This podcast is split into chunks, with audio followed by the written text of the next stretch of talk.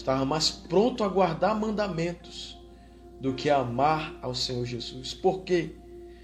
Porque, querido, talvez é mais fácil aparentar que se é bom do que entregar o coração para Deus. É possível que você esteja pensando, felizmente, Agno, eu não tenho riquezas. Pode até ser, querido, mas às vezes não precisamos ter riqueza para destronar Jesus do nosso coração. Pode ser um artista, pode ser uma música, pode ser uma pessoa famosa, pode ser uma uma uma coisa que você dá mais importância do que a Jesus. Pode ser o esporte, pode ser uma namorada, pode ser a internet, pode ser a tua profissão, pode ser os teus estudos, pode ser coisas boas, mas que estão ocupando o lugar de Cristo no seu coração. Pode ser até que eu amasse mais a minha igreja, a doutrina da minha igreja, o nome da minha igreja, do que o Senhor Jesus.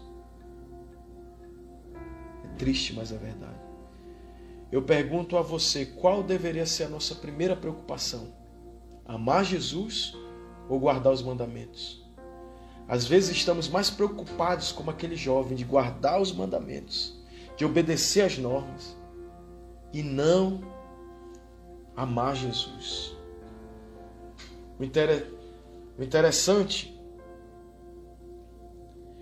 é que Jesus está dizendo: Filho, dá-me o teu coração, dá-me o teu coração, dá-me o teu amor. Diz ele, batendo agora na porta do meu coração: Eis que estou à porta e bato. Me dá o teu coração. Há algo que nunca deveremos esquecer. É possível alguém, de alguma maneira, cumprir as normas sem amar Jesus. Mas é impossível alguém amar Jesus e deixar de cumprir os mandamentos. Então, qual deveria ser o nosso primeiro interesse, nosso grande objetivo? Se o ser humano amar Jesus com todo o coração, será incapaz de fazer algo que magoe, que entristeça Jesus. Sua vida, em consequência, será uma vida de obediência. Sabe qual é o nosso grande drama na vida espiritual? Sabe por que não somos felizes na igreja? Falta amar a Cristo, falta amor por Cristo. Estamos na igreja porque gostamos dela, a gente gosta da igreja, da doutrina que nos convenceu, do pastor que faz um apelo irrecusável. Estamos na igreja porque nossos pais querem, ou simplesmente porque Todo ser humano precisa ter uma religião para ser uma pessoa boa. Mas não porque amamos a Jesus a ponto de dizer: Jesus, eu não posso viver sem ti. Sabe, queridos, eu encerro essa ministração com uma última história, uma história tremenda, extraordinária. Uma senhora que tinha quase 60 anos de casada chegou com o pastor e disse para ela: Olha, pastor, eu estou há quase 60 anos de casada. Eu sempre fui uma esposa perfeita. Eu fiz tudo que uma boa esposa pode fazer. Eu agi de modo certo. Cuidei do meu marido, dos meus filhos. Fiz tudo direitinho. Porém, eu sou infeliz. Aí o pastor perguntou: perguntou, espantado: Por que você não é feliz? Você está há quase 60 anos casado, você faz tudo direitinho. E ela respondeu: Pastor, eu não amo meu marido. E o pastor perguntou para ela: Então por que, que você se casou?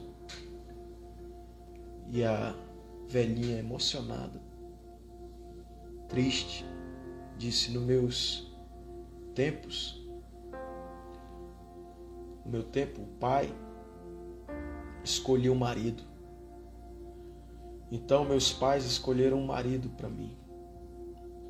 Um dia meu pai disse: Filha, daqui a dois meses você vai se casar com o filho do meu compadre. A festa ficou pronta, compraram enxoval. Conheci o noivo no casamento. Dois dias para o casamento, ela conheceu o noivo. E aí casou. Porque tinha que obedecer, era um costume machista, né? Foi uma esposa perfeita, mas nunca foi feliz. Queridos, pode uma pessoa ser batizada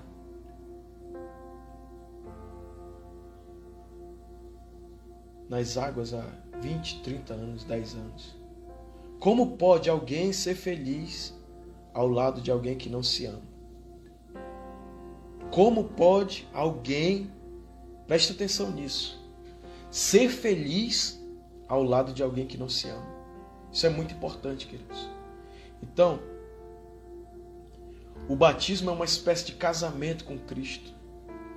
Mas muitos cristãos talvez podem dizer: Senhor, estou na igreja,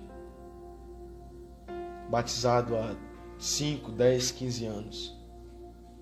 Nesse tempo, de alguma maneira eu cumpri os mandamentos que a igreja pede, mas nunca fui feliz. Sabe por quê? Porque é impossível ser feliz ao lado de alguém que não se ama. Conviver ao lado de alguém, isso é muito importante, preste atenção. Conviver ao lado de alguém que você ama já é difícil. Mesmo você amando seu cônjuge, seu marido, sua esposa, é difícil a vida a dois amando. Agora, imagina quando não há amor. Nunca seremos felizes estando na igreja porque nascemos nela. Todos os motivos só têm algum sentido quando o grande motivo é o amor por Cristo, é porque eu amo Jesus. Se não for assim, a vida cristã se tornará um inferno, um fardo horrível para se carregar.